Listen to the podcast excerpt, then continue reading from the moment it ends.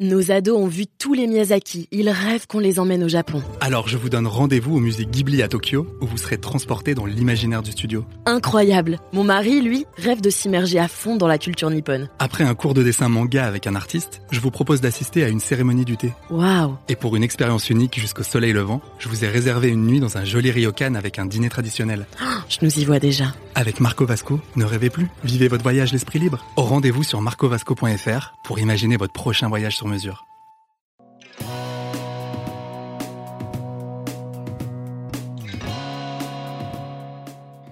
Bonjour à tous et bienvenue au Talk Décideur du Figaro. Sur votre écran, euh, en face de moi, euh, Charles-Antoine de Vibray, entrepreneur et propriétaire du château de Cheverny, rendu célèbre en partie grâce à Tintin, qu'on a le bonheur d'avoir aussi euh, sur, notre, sur, sur notre écran.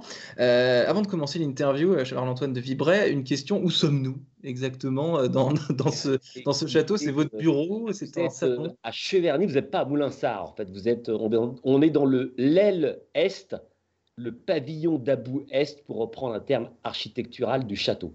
Donc, en fait, on n'est pas trop à Moulinsart, mais on est à Cheverny. Donc, en fait, la Tintin n'est pas à Moulinsart, il est à Cheverny. Entendu, Tintin en direct depuis on euh, tient à Cheverny. l'intérieur du château. À l'intérieur du château, euh, avant Tintin et Hergé Cheverny, c'est d'abord votre histoire euh, familiale, je crois, euh, monsieur de Vibray, puisque vous avez très tôt, vous avez su très tôt que ce, que ce château, que ce, ce monument historique serait, serait, serait, serait à vous. Euh, j'ai fait euh, l'objet de ce qu'on appelle une adoption plénière. Donc, je suis devenu, euh, en continuant à être élevé par mes, mes parents, je suis devenu donc le fils adoptif de mon grand-oncle Philippe de Vibray.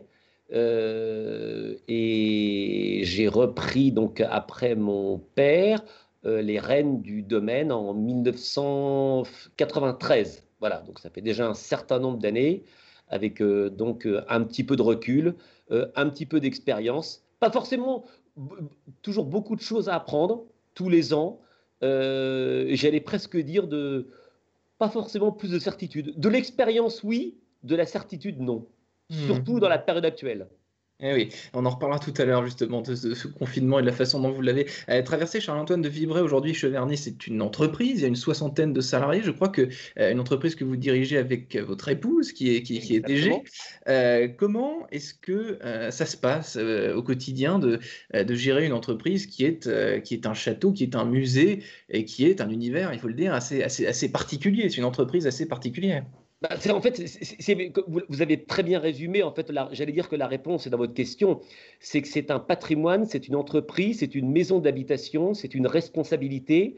Comme c'est ouvert au public bah, et que c'est le public qui nous fait vivre, ça appartient également au public.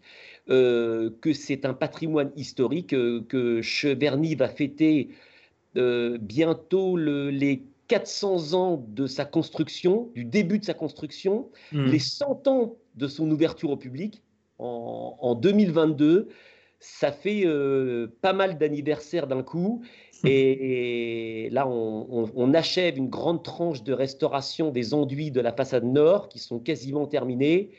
Et on a vraiment l'impression que Cheverny, enfin, en tout cas, en tout cas côté façade nord, que les travaux viennent de se terminer Hmm. et que les travaux de construction euh, s'achèvent en fait en, en- en juin 2020. Donc c'est c'est un, un, un perpétuel rajeunissement et euh, l'expérience que je tire de ce métier, non pas de propriétaire, mais de dépositaire d'un monument historique, parce qu'en fait on le tient de, des générations passées pour le donner, le passer aux générations futures.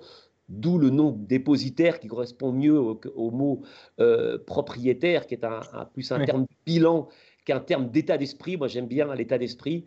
Et ben, ces monuments, ils ont besoin effectivement de passion, euh, ils ont besoin d'intérêt.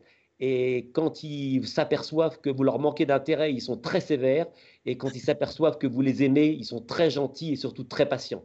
Vous, vous dites, euh, vous dites, monsieur de Vibray, euh, dépositaire, propriétaire, et je crois que, que vous habitez aussi euh, dans, dans les dépendances de- à Cheverny. Donc vous, vous travaillez tout le Ah, temps, en fait. Vous n'êtes vous Non, n'êtes non, jamais, non, on, habite jamais dans le château. On habite dans la partie est du château, donc une partie qui n'est pas visitée. Les Entendu. visiteurs Donc sont on pas ne peut pas visiter votre domicile, on peut visiter le château, mais On ne visite pas le domicile. Là, on a la chance de le voir, là, euh, parce que la visioconférence est très à la mode en ce moment. Donc, on voit un peu le, même le domicile de beaucoup de journalistes dans beaucoup d'émissions. Euh, donc, ça permet effectivement de pénétrer un petit peu dans l'intimité de, de- de chacun. Mais non, nous habitons le château. d'abord pour des questions de sécurité, essentiellement, et, surtout parce qu'un château, il faut, il faut, le vivre. Pour mmh. qu'on puisse communiquer sur Cheverny en tant que château habité, eh bien, il faut qu'on habite dans le château. Même si les gens, les visiteurs, n'ont pas vocation à visiter nos appartements privés, car il faut conserver à un monument historique une partie de mystère, une partie d'énigme, en disant que le château de Cheverny est visité tous les jours de l'année et habité tous les jours de l'année, eh ben on peut parfaitement faire coexister ces deux vérités. Et vous y habitez depuis, je crois, 1994 avec, avec votre euh, famille. Euh, et j'ai lu dans une, dans une interview d'ailleurs que, que vos enfants étaient déjà plus ou moins prêt à prendre dans un futur euh, plus ou moins proche la, la, relève. Alors voilà, si vous voulez, en fait, euh, dans un monument historique, euh, c'est pour ça que je suis content que vous m'ayez posé la question et que j'ai pu répondre par le côté passion. pour qu'on s'occupe bien d'un monument comme celui-là, j'allais dire, et je, parle en toute connaissance de cause, c'est pas une question d'intelligence, c'est véritablement une question d'investissement. Je crois qu'une propriété, il faut l'aimer.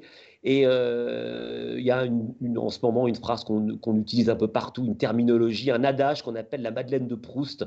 C'est un peu ça, si vous voulez. Euh, dans une maison dans laquelle vous avez passé d'excellentes vacances, vous y revenez 20 ans après, il y a quelque chose qui vous saisit. Mmh. Et, je crois qu'un quelque chose comme Cheverny, ça doit vous saisir.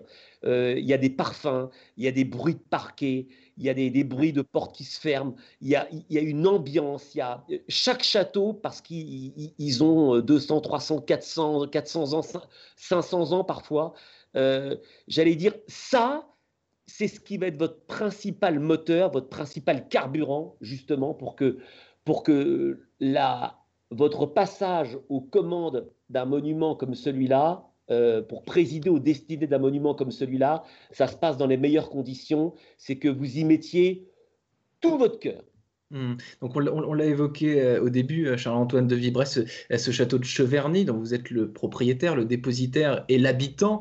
Il se situe donc à côté de, de Blois. Il y a un lien tout particulier avec Tintin que nous avons derrière nous. Qu'est-ce, qu'est-ce que, quelle, quelle, part a Tintin dans la, dans, la, fréquentation de Cheverny? Quand vous regardez un petit peu les, les visiteurs que vous avez toute l'année, combien viennent pour l'univers d'Hergé et ce, que, ce qu'évoque je vais vous apporter une, réponse euh, extrêmement simple. Euh, ça serait trop fastidieux que je vous ressorte mon cahier de visite, mon cahier de statistiques. Mais euh, avant l'inauguration de l'Expo Tintin en 2001, quand on était en dessous de 350 000 visiteurs, quand on était au-dessus de 350 000 visiteurs, c'était une super performance. Maintenant, quand on est en dessous de 350 000, depuis 2001, c'est une contre-performance. Là, nous enregistrons environ 420, 430 000 visiteurs par an.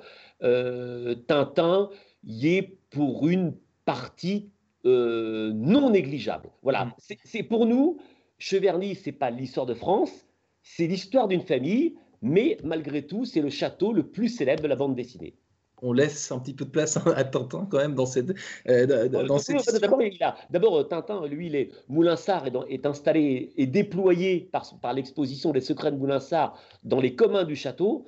Donc euh, Tintin, Haddock, Tournesol et les Dupont ont, eux, ont 700 mètres carrés pour vivre dans les communs du château, donc à Moulinsart. 700 mètres carrés, c'est raisonnable. C'est raisonnable, voilà. Ça permet de revenir.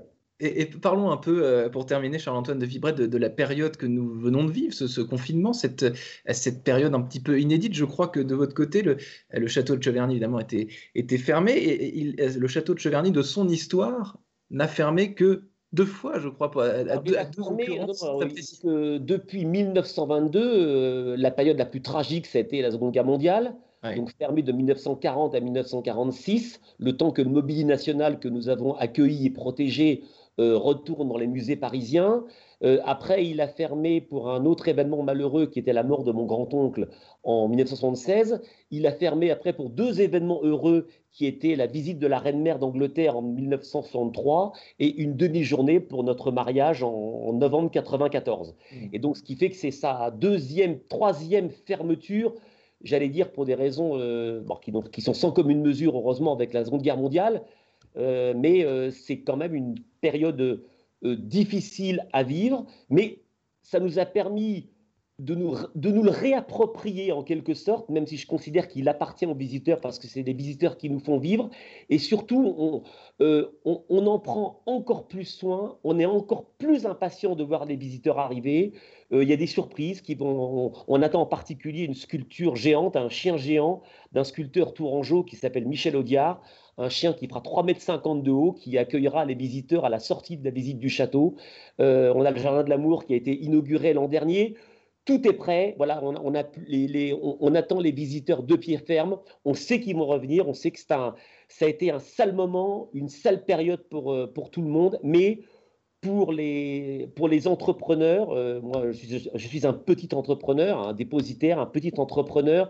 Ça nous a permis effectivement euh, bah, de, de resserrer un certain nombre de boulons, pour reprendre une expression triviale, et euh, si on met à part, j'allais dire, tous ces malheureux décès qu'il y a eu en France et dans le monde que personne n'oubliera, simplement pour le côté business, voilà, ça nous aura permis de nous resituer, de nous recadrer.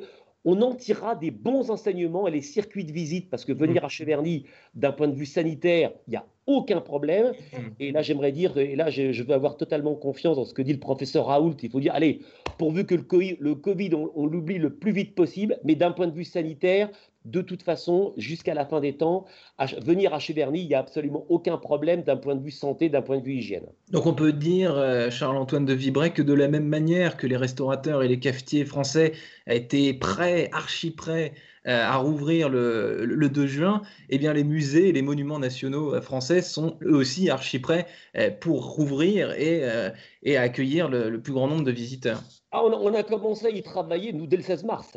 Nous, quelques heures après l'annonce de fermeture, on a déjà commencé à installer les vitres de plexiglas. Donc, je peux vous assurer que visiter Cheverny, ça se fera dans les plus grandes conditions de, santé, de sécurité sanitaire et surtout de confort. Donc il y a, et je suis même certain qu'on tirera même certains enseignements en termes de circuits de visite imposés pour des questions sanitaires qui pourront avoir des conséquences très positives sur le confort de visite du château à l'avenir, même sans Covid-19. Eh bien, nous en reparlerons. Merci infiniment, Charles-Antoine de Vibray, euh, de nous avoir accueillis dans votre château, le château de Cheverny, qu'on distingue. Évidemment, on a envie de rentrer dans l'écran presque pour, pour, pour, faire une visite virtuelle. Mais bon, bah, venez, je vous attends. venez nombreux, venez nombreux. Merci infiniment et à très bientôt. Merci. À bientôt.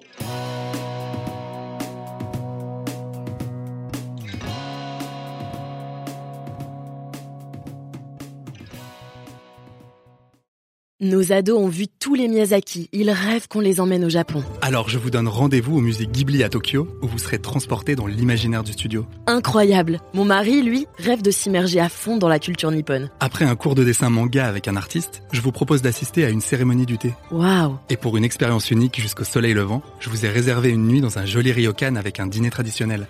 je nous y vois déjà. Avec Marco Vasco, ne rêvez plus, vivez votre voyage l'esprit libre. Au rendez-vous sur marcovasco.fr pour imaginer votre prochain voyage sur mesure.